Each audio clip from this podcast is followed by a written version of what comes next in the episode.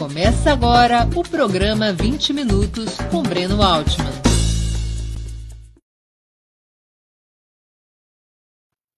Bom dia! Hoje é 20 de julho de 2021. Está começando mais uma edição do programa 20 Minutos História.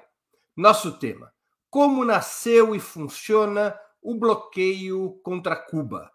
Minha exposição terá como propósito contar a história, descrever os instrumentos e analisar as consequências do mais longevo bloqueio econômico da história moderna, praticado há quase 60 anos pelos Estados Unidos contra a ilha caribenha. Desde já agradeço aos que participarem, especialmente aos que o fizerem contribuindo com o Super Chat, se tornando membros pagantes do canal de Ópera Mundi no YouTube ou fazendo uma assinatura solidária em nosso site, ou tudo isso junto e misturado. A imprensa independente precisa do seu apoio para se sustentar e se desenvolver. Também não se esqueça, por favor, de curtir e ativar o sininho no YouTube. Ações importantes para ampliarmos nossa audiência e nossa receita publicitária. No limite do nosso tempo e dos meus conhecimentos, claro, perguntas de nossos espectadores e das nossas espectadoras serão respondidas ao final da exposição. Vamos ao trabalho. Quando a Revolução Cubana triunfa, em 1 de janeiro de 1959, ironicamente, o país já se encontrava sob um embargo parcial decretado pelo governo Dwight Eisenhower contra a ditadura de Fulgêncio Batista. A Casa Branca queria se livrar do incômodo tirano e recorrer ao Tratado do Rio, também conhecido como Tratado Interamericano de Assistência Recíproca, TIAR, assinado em 1947 no Rio de Janeiro, por isso é Tratado do Rio, ou Tratado do Rio de Janeiro, para impedir a venda de armas ao autocrata que controlava Cuba com mão de ferro e se aliara à máfia ítalo-americana. Os Estados Unidos decretam esse embargo de armas. Esse embargo foi estabelecido em 1958, em plena insurgência guerrilheira, quando parte da elite política e militar dos Estados Unidos acreditava poder cooptar o movimento liderado por Fidel Castro para seus propósitos de, digamos assim, civilizar o Estado cubano. Durante os primeiros meses de governo revolucionário, eram razoáveis as relações com a Casa Branca, mas Eisenhower não revogou o embargo de armas, o que levou Havana a seus primeiros contatos comerciais com o Bloco Socialista, então comandado pela União Soviética. Apesar da vitória da Revolução, os seguidores de Batista continuavam organizados dentro da ilha e fariam oposição armada ao governo de Fidel Castro, ao menos até meados dos anos 60. O governo cubano, portanto, precisava se armar e o embargo de armas assinado por Eisenhower contra Batista em 58 continuava vigente após a vitória revolucionária em 1 de janeiro de 1959. No final do primeiro ano da Revolução Vitoriosa, no entanto, o cenário começou a se anuviar com a decretação e a implementação das leis de reforma agrária, confiscando terras de vários empresários e latifundiários norte-americanos. O governo de Fidel Castro não tinha poupado nem as terras de sua própria família, quanto mais a de estrangeiros que pintavam e bordavam durante a época batistiana. O governo Eisenhower reagiu com muita irritação, reverberando o ódio dos setores burgueses atingidos por aquelas medidas de reforma agrária. A partir de abril de 1960, além do embargo de armas, fica claro, fica clara que a intenção da superpotência capitalista era derrubar o governo revolucionário a qualquer custo. Um memorando de Lester Mallory, peço que vocês prestem atenção nessa informação que eu vou dar. Um memorando de Lester Mallory, então subsecretário de Estado para a América Latina, nós estamos falando de março de 1960, deixava clara qual era a política que seria seguida a partir daquele momento. Reconhecendo que a maioria do povo apoiava a revolução, que a revolução se consolidava, o, o documento recomendava sanções para impedir que recursos financeiros e mercadorias ingressassem em Cuba, abre aspas, conduzindo a uma situação de fome e desespero que levasse à derrubada do governo, fecha aspas. Esse era o objetivo da política proposta pelo subsecretário de América Latina do Departamento de Estado, uma política que, repito, conduzisse a uma situação de fome e desespero que levasse à derrubada do governo. Estava desenhada, assim, a estratégia do bloqueio. Os cubanos, cientes da alteração de humor na Casa Branca, começaram a comprar armas da União Soviética em maio daquele ano. Os Estados Unidos, em represália, dois meses depois, reduziram drasticamente a importação de açúcar cubano, diminuindo a cota anual de 3,5 milhões de toneladas para apenas 700 mil toneladas. O açúcar era responsável por mais de 70% das receitas internacionais cubanas. E, obviamente, essa medida dos Estados Unidos atingiria duramente a economia do país. A União Soviética, no entanto, respondeu a essa medida de redução da cota de importação de açúcar pelos Estados Unidos, dando mais um passo na sua aliança com o governo de Fidel Castro, assumindo a compra do saldo que havia sido interditado por ordem executiva de Eisenhower, com base no chamado Ato do Açúcar de 1948. A União Soviética passou a comprar as duas as 2,8 milhões de toneladas que o governo americano deixava de comprar. Naquele mesmo período, entre junho e julho de 1960, outras medidas foram sendo tomadas pela Casa Branca, no seu desejo de asfixiar a Revolução Cubana e de impedir que a União Soviética viesse a ter influência naquele espaço geopolítico que a Casa Branca considerava como da sua propriedade, as Américas. É, essas medidas eram tomadas, essas medidas de embargo e bloqueio contra Cuba, ao mesmo tempo em que ações militares começavam a ser estudadas. Entre essas medidas, a decisão mais severa foi a proibição de exportação de petróleo para Cuba, tomada nesse mesmo ano de 1960, que passou a importar também esse item da União Soviética, pagando o petróleo com a própria produção de açúcar. A União Soviética não exigiu de Cuba recursos financeiros para pagar o petróleo, apenas o fornecimento de açúcar por um sistema assimétrico de preços. A União Soviética pagava 30% a mais eh, do que o preço internacional do açúcar e vendia o petróleo por 30% a menos do mercado internacional, de tal maneira que Cuba pudesse ter petróleo nas mãos, embora não produzisse uma única gota em seu próprio território, e a partir da exportação desse petróleo no mercado secundário, Cuba pudesse ter moeda forte, pudesse ter divisas para aquisição de produtos e serviços que eventualmente não poderiam ser fornecidos pela União Soviética ou que ficasse muito caro ser fornecido pela União Soviética, dada a distância entre a União Soviética e Cuba.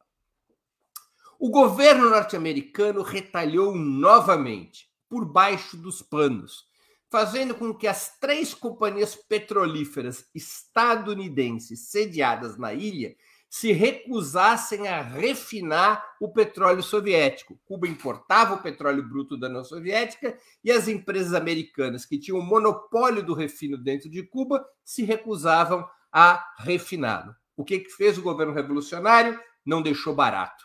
Nacionalizou essas empresas sem indenizações, incorporando-as a uma companhia estatal. A resposta de Eisenhower foi proibir a venda de quaisquer produtos norte-americanos a Cuba, com exceção de comida e remédios. Estava começando o bloqueio. O instrumento que a Casa Branca usava para que o presidente pudesse tomar essas decisões datava de 1917, elaborado durante a Primeira Guerra Mundial e intitulava-se, intitula-se, porque até hoje está vigente, Ato sobre Comércio com o Inimigo. Vocês sabem qual é o único país que até, o dias, até os dias de hoje é atingido por esse ato sobre comércio com o inimigo? Quem disse Cuba acertou.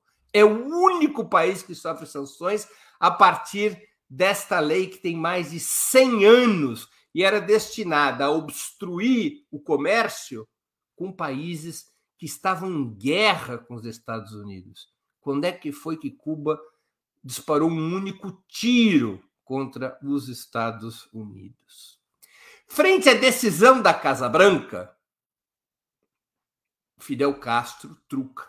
Em outubro de 1960, nacionaliza todas as empresas norte-americanas existentes em Cuba e a maioria das propriedades de cidadãos daquele país, de cidadãos dos Estados Unidos. Às vésperas de encerrar seu mandato, em janeiro de 1961, Eisenhower rompe relações diplomáticas com a ilha e intensifica sanções econômicas, além de deixar planejada o que viria a ser conhecida em abril de 1961 como a invasão da Baía dos Porcos, uma ação militar dos grupos contra-revolucionários com treinamento, financiamento e apoio logístico dos Estados Unidos. Invasão essa fragorosamente derrotada pelos, pelos revolucionários cubanos liderados por Fidel Castro. Logo em seguida a essa importante vitória militar, Fidel declara o caráter socialista da Revolução Cubana e oficializa seu alinhamento com a União Soviética. Os Estados Unidos já eram governados pelo democrata John Kennedy desde o início de 1961. Kennedy tinha vencido as eleições em novembro de 1960 contra o republicano Richard Nixon. Foi sob Kennedy, portanto, que ocorre a invasão da Baía dos Porcos, embora esta operação tenha sido planejada ainda durante o governo Eisenhower. Humilhada, a Casa Branca faz aprovar no parlamento, em setembro daquele mesmo ano, 1961, o ato de assistência internacional, proibindo qualquer ajuda ou financiamento a Cuba e autorizando o presidente da República a impor bloqueio total contra o regime revolucionário. A consolidação dessas medidas de bloqueio ocorreria, por ordem de Kennedy, no dia 8 de fevereiro de 1962. Foram anunciadas no dia 3 de fevereiro de 1962 e formalizadas no dia 8 de fevereiro de 1962. Esse é o aniversário formal do bloqueio. No dia 8 de fevereiro de 2022, estaremos completando 60 anos do bloqueio norte-americano contra Cuba. Além da proibição da exportação de bens e serviços contra Cuba, que já tinha sido decretada por Eisenhower, ficava proibida também a importação de quaisquer produtos cubanos ou mesmo de mercadorias provenientes de outros países que tivessem matéria-prima ou peças de origem cubana. Portanto, não apenas a exportação de mercadorias estava proibida para Cuba a partir das medidas das sanções econômicas, mas também a importação de mercadorias cubanas ou de terceiros países que tivessem, repito, matéria-prima ou peças de origem cubana.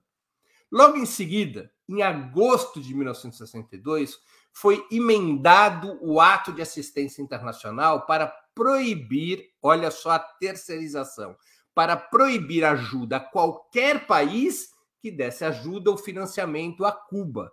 Começava a terceirização do bloqueio. Se um país, por exemplo, como o Brasil, resolvesse ajudar Cuba, ajuda técnica, financiamento, o Brasil poderia ser punido pelos Estados Unidos. Isso valia para todos os países. Os Estados Unidos começavam a retalhar terceiras nações que eventualmente tentassem furar o bloqueio decretado pela Casa Branca. Para vocês verem como argumento usado por certas pessoas, especialmente de, de, direita ou por pessoas desinformadas, de que ah, o bloqueio só afeta a relação de Cuba com os Estados Unidos, Cuba pode comercializar com todos os demais países, como esse argumento é falacioso, é equivocado, porque o bloqueio dos Estados Unidos incide sobre países que buscam ter relações com Cuba. Kennedy também restringiu a venda de alimentos e medicamentos Kennedy que é pintado como um presidente civilizado, democrático, moderno.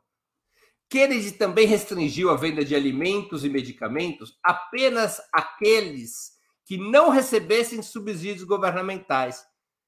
Produções agrícolas que tivessem algum tipo de subsídio governamental não poderiam vender para Cuba fazendas que tivessem subsídio governamental não poderiam vender para Cuba, o mesmo valendo para certas farmácias. Dado o alto grau de subsídio governamental, tanto a agricultura norte-americana quanto a indústria farmacêutica, podemos rapidamente chegar à conclusão de como essa medida prejudicou essa exceção que ainda existia no comércio com Cuba.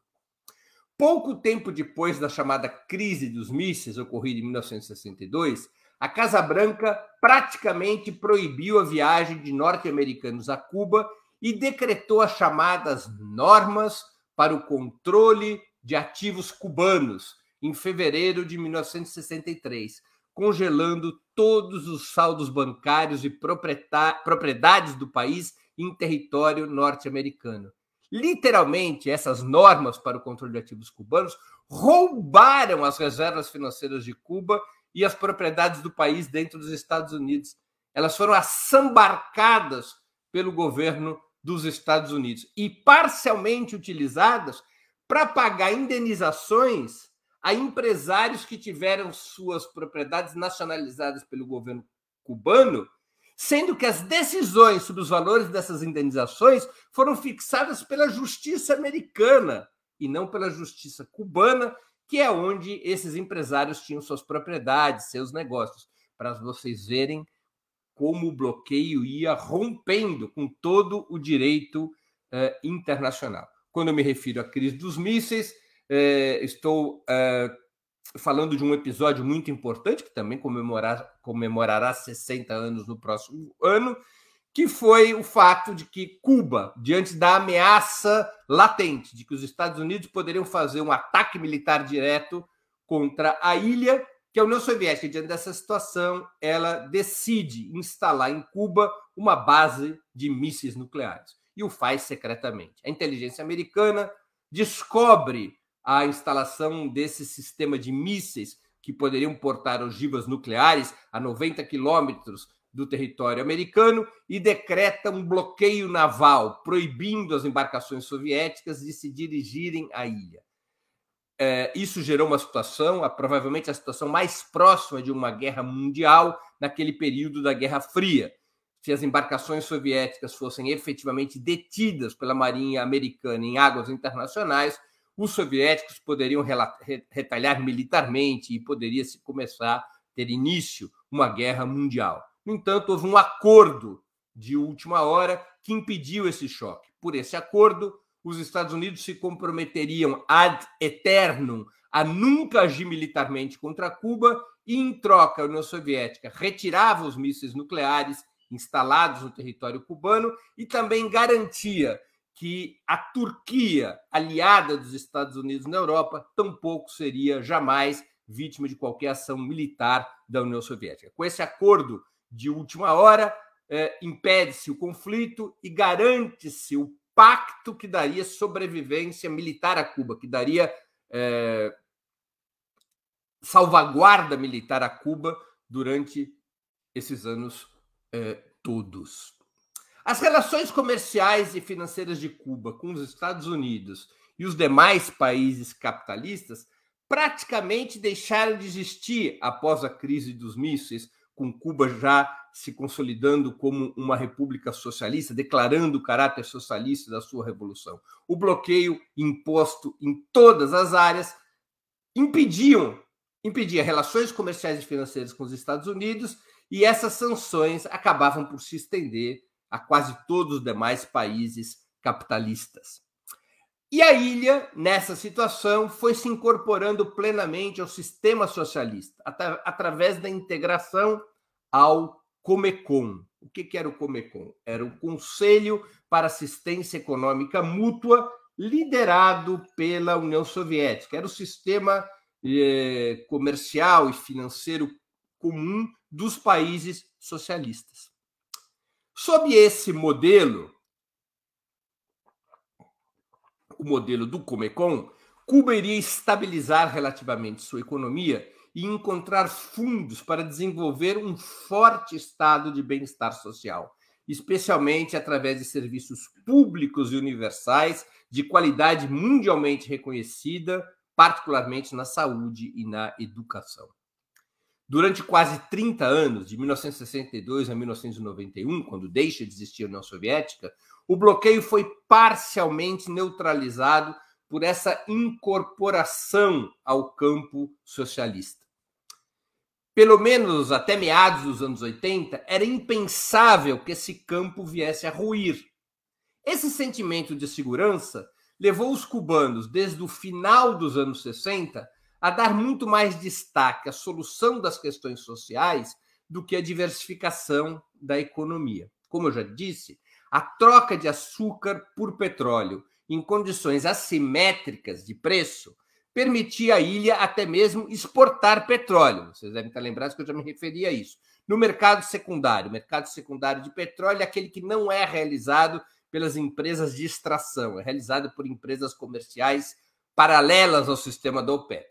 Esse era um sistema muito ativo nos anos 70, 60, 70 e 80, no porto de Rotterdam, era onde existia o mercado secundário do petróleo. E Cuba era um player no mercado secundário, aproveitando o excedente de petróleo fornecido pela União Soviética. E ao vender esse excedente de petróleo, Cuba conseguia divisas para poder sustentar aquelas importações que precisavam ser pagas à vista e que eram importação de produtos e serviços que não eram fornecidos pela União Soviética e demais países socialistas, ou repito, que era muito caro fornecer por conta do preço eh, do frete.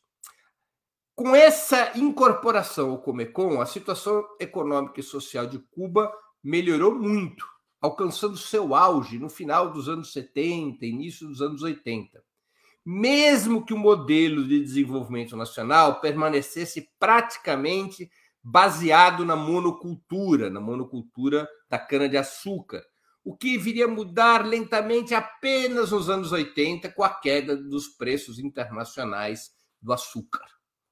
O fim da União Soviética, porém, levaria a um gravíssimo cenário nos anos 90, quando o bloqueio norte-americano volta a se fazer sentir com todas as forças. Com o fim da União Soviética, Cuba teve uma queda superior a 30% do seu produto interno bruto entre 1991 e 1993, perdendo 70% de suas receitas em exportação e se vendo obrigada a cortar suas importações em mais de 50%, conduzindo a uma etapa de forte escassez incluindo produtos básicos, energia e alimentos. Foi o chamado período especial, vigente até o final dos anos 90, quando Cuba abriu parcialmente sua economia para investimentos privados, especialmente em turismo, tratando de atrair os dólares e euros necessários para manter ativas suas compras internacionais, especialmente de energias e alimentos, obrigatoriamente pagos à vista por conta das regras do bloqueio americano, que praticamente deixavam Cuba sem crédito. Além da abertura da economia cubana para enfrentar o período pós-soviético, no final dos anos 90 começa o ciclo progressista na América Latina, particularmente a vitória de Chávez na Venezuela em 1998, abriu para Cuba a possibilidade de ter um parceiro muito importante no fornecimento de petróleo. Venezuela começou a fornecer petróleo a Cuba num sistema de troca que, embora não tivesse a mesma abrangência do período soviético, um sistema de troca que se baseava em entregar petróleo em troca de serviços prestados pelos cubanos, em boa parte em troca de serviços prestados pelos cubanos com o preço subsidiado do petróleo. A vitória de Chávez na Venezuela e depois a de Lula no Brasil, de Evo Morales na Bolívia, ou seja, aquele período dos governos progressistas permitiu a Cuba diversificar seus parceiros comerciais.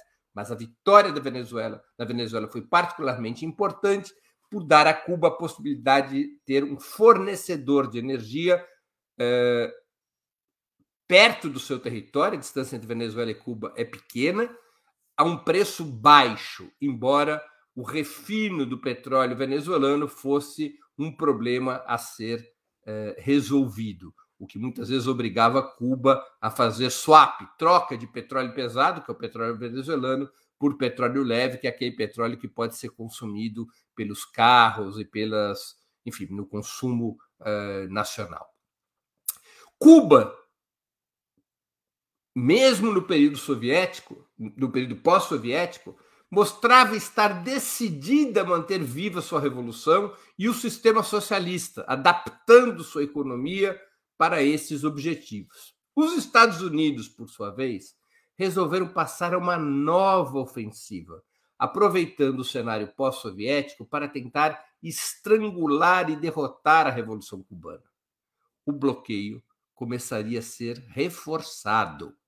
Em outubro de 1992, no final do governo republicano de George Bush, George Bush pai, é aprovado o Ato pela Democracia Cubana, também conhecido como Lei Torricelli, complementado em 1996 pelo Ato de Solidariedade com a Democracia e a Liberdade em Cuba, intitulado Lei Helms-Burton, uma Lei Torricelli, aprovada em 1992, outra, a Lei Helms-Burton, aprovada em 1996.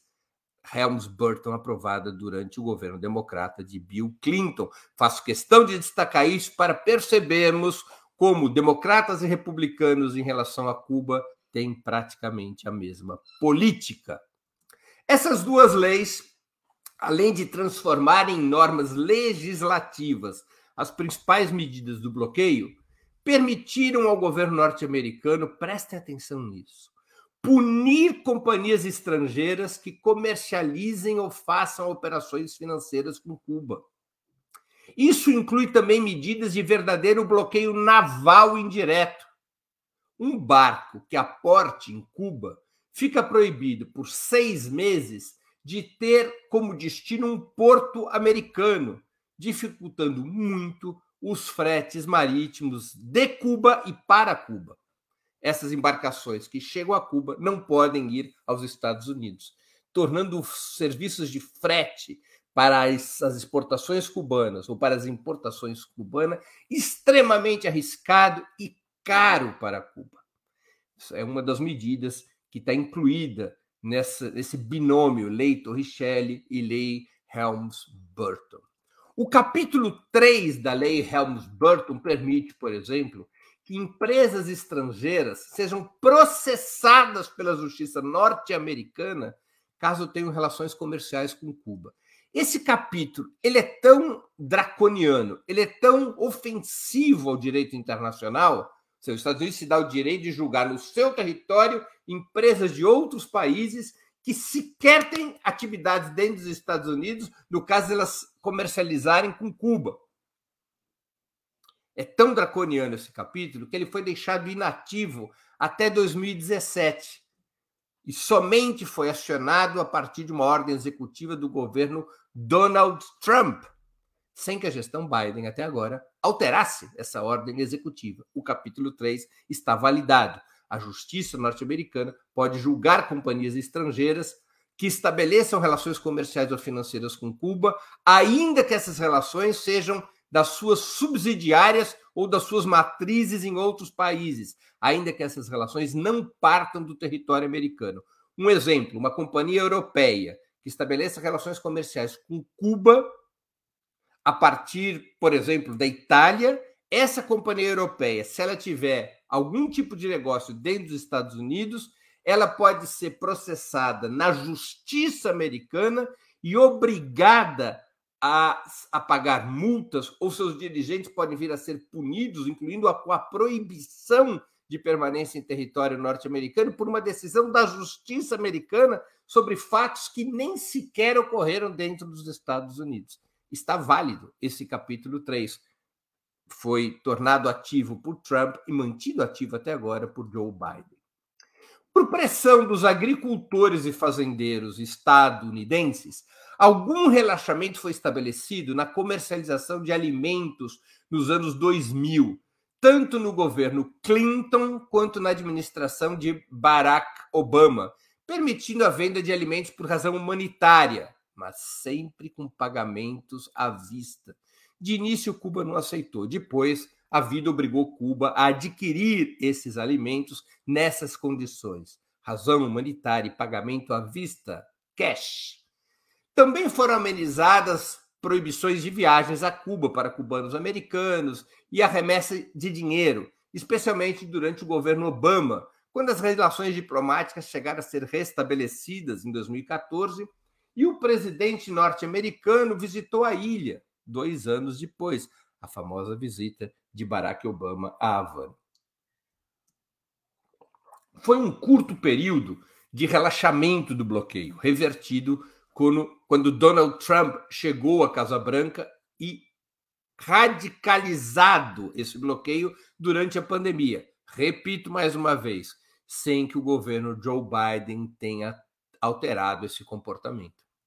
Trump adotou cerca de 250 medidas de recrudescimento do bloqueio entre 2017 e 2020, além de habilitar o capítulo 3 da lei Helms-Burton, como eu já me referi, golpeando fortemente as receitas internacionais de Cuba, tornadas ainda mais difíceis com o fechamento ao turismo por conta do combate ao novo coronavírus.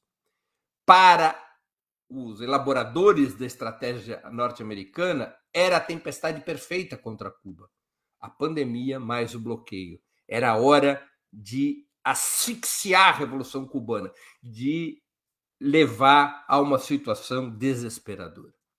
Apesar da Assembleia Geral das Nações Unidas terem condenado o bloqueio todos os anos desde 1991, agora mesmo foi a 29 sessão das, da, da Assembleia Geral das Nações Unidas condenando o bloqueio, com os Estados Unidos votando isolados, geralmente na companhia de Israel e de alguns pequenos países, a Casa Branca viu no novo coronavírus, quero ressaltar isso, a oportunidade de outra vez mais apertar o garrote sobre a Revolução Cubana, seguindo aquela velha instrução de Mallory de 1960, produzir fome e desespero para derrubar o governo revolucionário. Havana calcula que o bloqueio tenha custado ao país, nesses 60 anos, algo como 800 bilhões de dólares em valores atualizados, o equivalente ao produto interno bruto cubano de três anos. É uma barbaridade, um custo brutal para um país como Cuba. E isso o custo direto sobre a economia. Há o custo indireto que é o quanto esse bloqueio impediu Cuba de se desenvolver com maior velocidade, quanto que isso impediu Cuba de diversificar sua economia, o quanto é, impediu Cuba de construir uma sociedade economicamente mais estável. O bloqueio atualmente representa o grande fator a explicar esse novo período de escassez e dificuldades vivido por Cuba. Base material para o mal-estar social que serve de motivação para protestos como os que ocorreram no domingo, dia 11 de julho, e que são aproveitados pelos inimigos do governo cubano para tentar colocar um fim à revolução que teima em resistir. Fica claro, assim, que o grande entrave para a normalização da vida econômica cubana e, portanto, o grande entrave para a normalização do Estado cubano não está em erros eventualmente cometidos pelos, pelos sucessivos governos revolucionários em Cuba, não está uh, em equívocos estruturais do seu modelo econômico, está fundamentalmente no bloqueio, está essencialmente no bloqueio feroz que uma potência, uma superpotência imperial como os Estados Unidos é, impõe sobre Cuba. Não há na história moderna algo semelhante que tenha durado 60 anos. Os Estados Unidos não fizeram isso nem com o Vietnã, apesar da derrota sofrida por esse país asiático uh, na guerra de ocupação entre 1960, entre os anos 60 e os anos 70. Cuba é asfixiada pelos Estados Unidos em todas as áreas e em todas as esferas, o que torna muito difícil o cenário de resistência econômica e faz com que emerjam problemas cuja capacidade da economia cubana resolver por si só é muito pequena. É uma desproporção de forças. Se há uma situação na qual pode ser utilizada a imagem bíblica de Davi e Golias, é essa situação, com Golias tentando esmagar Davi e Davi resistindo uh, heroicamente contra essas sanções econômicas que provocam o tempo todo um tremendo estresse social, econômico e político contra Cuba. Muito obrigado pela atenção. Vamos às perguntas, que parecem que são várias. Vamos aqui iniciar essas questões. Uh... Cleiton Pereira. Breno, como seria possível o governo cubano investir em outros campos, principalmente em tecnologia, caso o bloqueio dos Estados Unidos fosse é, encerrado? Uh... Olha, Cuba tem dado demonstrações de importante capacidade tecnológica, Cleiton.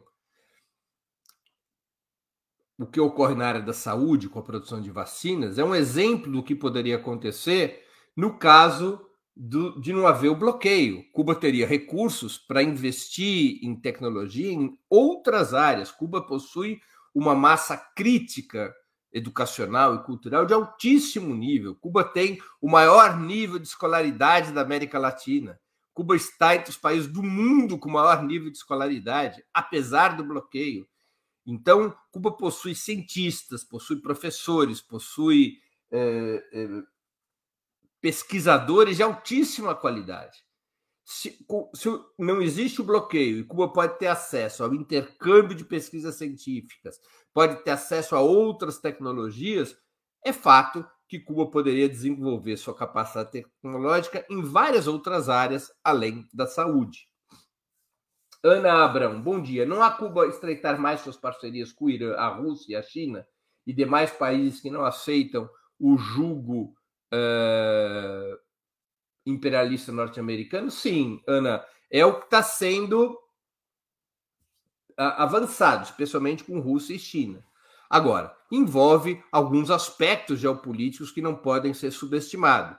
A China, possivelmente, faz um cálculo.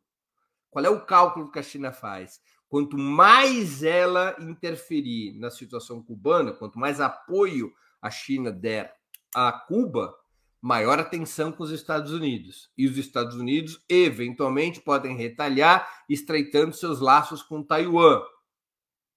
Taiwan é considerado pela China legitimamente como parte do seu território, considerado como um território rebelde, porque foi para onde fugiram os nacionalistas quando perderam uh, a guerra civil nos anos 40. Os derrotado o Kuomintang, eles vão para Taiwan. Durante muitas décadas, Taiwan, que aqui no Brasil se chamava Formosa, República de Formosa ou China nacionalista, era reconhecido pelos países capitalistas como a representação da China. Depois isso mudou e hoje não é mais, mas a China teme que os Estados Unidos eventualmente retalhem uma aproximação maior com Cuba, com uma aproximação maior dos Estados Unidos com Taiwan, criando uma tensão militar nada desprezível. Pablo Purificação, só a América Latina pode ajudar de verdade Cuba, em grande medida, em parte, vamos, substituir aqui o grande medida por em parte sim. Se a América Latina volta a ter um ciclo progressista, Cuba teria novos parceiros, mas especialmente isso seria verdadeiro se também deixasse de existir o bloqueio contra a Venezuela, que os Estados Unidos exercem contra a Venezuela uma política muito semelhante à que exerceram contra Cuba nos últimos 60 anos. Muito semelhante. Com a mesma lógica política de desestabilização, com a mesma lógica de desestruturação da economia venezuelana. E a Venezuela, em especial, por, sua, por suas elevadas reservas petrolíferas, a Venezuela seria um parceiro fundamental para Cuba resolver um dos seus grandes gargalos, que é a energia. Cuba precisa de importar é, diesel para fazer funcionar suas usinas termoelétricas, por exemplo. Sem isso, não tem. Cuba não tem rios, Cuba não tem usinas hidrelétricas, Cuba é uma ilha, tem dificuldade de produção de energia eólica, tem dificuldade, para não falar em energia nuclear, Cuba tem dificuldades com energia. Ela depende de importar diesel. E a Venezuela era o grande fornecedor para Cuba. Então, a, normalização da situação latino-americana, o fim das sanções contra a Venezuela, a vitória das forças progressistas em outros governos da região, claro, daria um novo uh, ambiente para a economia cubana. Por exemplo, o Brasil, o Brasil uh, durante os governos Lula e Dilma oferecia créditos ao governo cubano. Não era dinheiro dado, eram créditos, aliás, para comprar junto a empresas brasileiras tanto créditos, por exemplo, que permitiram a construção do Porto de Mariel, uh, quanto créditos para compra de alimentos no Brasil. Então, esses créditos ajudavam a furar o bloqueio. Outros países da América Latina podem fazer o mesmo, a América do Sul Unida pode fazer o mesmo. Então, é, é evidente que uma mudança de cenário da América Latina poderia ajudar Cuba. Rogério Seabra, qual foi o papel da máfia no bloqueio contra Cuba? No início, muito importante. Pablo, muito importante, porque a máfia, uh, que tinha historicamente conexões com a família Kennedy, lembremos que o pai de John e Robert Kennedy era um irlandês que tinha ligações com a máfia. Uh, a máfia, quando vê seus interesses atingidos em Cuba, exerce sob distintas formas pressão sobre o governo americano através das suas fachadas legalizadas. Recordemos que há um momento na história, das, na, na história da, da máfia nos Estados Unidos, em que ela legaliza parcialmente seus negócios uh, e passam a existir como grupos empresariais dentro do país, inclusive financiando campanhas eleitorais de candidatos a presidente. Né? Lembremos ali que na Segunda Guerra Mundial há o acordo de legalização com Luque Luciano, capo de Tuticap naquela época, em troca de informações para as tropas americanas eh, na, na, no desembarque da Sicília, o governo americano aliviava as condenações contra Luke Luciano, permitia a máfia regularizar negócios eh, em Las Vegas, legalizar negócios em Cuba, né? os negócios hoteleiros eram negócios legalizados. Portanto, quando a máfia é golpeada pela Revolução Cubana, que desmonta os interesses da máfia em Cuba, é, é, os, os, a máfia exerce, através das suas fachadas legais, digamos assim, e também das ilegais, muita pressão sobre o governo americano. Além do mais, as conexões entre a máfia e a CIA não são nada desprezíveis, construídas desde a estratégia de desembarque na Sicília. Não é? Então tem um peso sim, viu, Pablo? É... Não, perdão, Pablo não, Rogério Seabra, perdão. Maurício Baruch, quais são as fontes documentais onde podemos estudar as origens e o que está embargado economicamente para Cuba? Olha, Maurício, tem muita coisa disponível, até porque os Estados Unidos já liberaram muitos papéis em relação a isso. É basta pesquisar no Google, você vai encontrar uma infinidade de, de informações a esse respeito. Uma infinidade de informações dos Estados Unidos. Eu não estou dizendo para você procurar informação cubana, não. É procurar informação dos Estados Unidos sobre como funciona o bloqueio, quais as avaliações que eles fazem dos efeitos sobre a economia cubana e sobre a própria economia norte-americana. Victor Gaspodin. Breno, quais manifestações foram maiores? As contra o governo ou as favoráveis à revolução? As contrárias ao governo continuam acontecendo? Vitor, Não. As manifestações contra o governo aconteceram no domingo, dia 11, e não voltaram a ocorrer. As manifestações em defesa da revolução começaram no próprio domingo e vêm ocorrendo praticamente todos os dias, tendo havido concentrações importantes antes de ontem, no último domingo. É? As manifestações a favor do governo uh, aparentemente foram bem maiores do que aquelas contrárias ao governo, embora não se deva subestimar, e a direção cubana não o faz, essas manifestações contrárias, embora sejam manifestações de uma pequena minoria, são, é um sinal de que há um mal-estar social no país. E o governo tem enfrentado isso, ou seja, a situação não está boa, a situação está muito difícil, porque a asfixia provocada pelo bloqueio criou muitos problemas, muita, muitos dramas para a economia cubana. Isso teve consequências eh, na, no cotidiano das pessoas. As pessoas estão chateadas, elas estão bravas, elas estão desesperadas. E isso é um fato que o próprio governo reconhece. João Pedro Cardoso, China e Rússia poderiam usar também guerra híbrida digital contra os Estados Unidos, uma sociedade com muitas contradições, e não o fazem por quê? Olha, João Pedro, uh, poder, creio que pode. Agora, eu não sou um especialista na capacidade tecnológica digital da China e da Rússia contra os Estados Unidos. Os Estados Unidos, aliás, acusa a Rússia de ter feito guerra digital nas, em campanhas eleitorais anteriores, não é? Então, esse é um assunto que mereceria um estudo à parte, nem é muito tema do nosso programa de hoje. É, olha, essas foram as perguntas que eu recebi. Vamos aqui esperar se temos alguma outra questão, senão eu vou encerrar o nosso programa de hoje. Eu queria agradecer é, a audiência e nós vamos voltar a nos encontrar amanhã, quarta-feira, às 11 horas da manhã.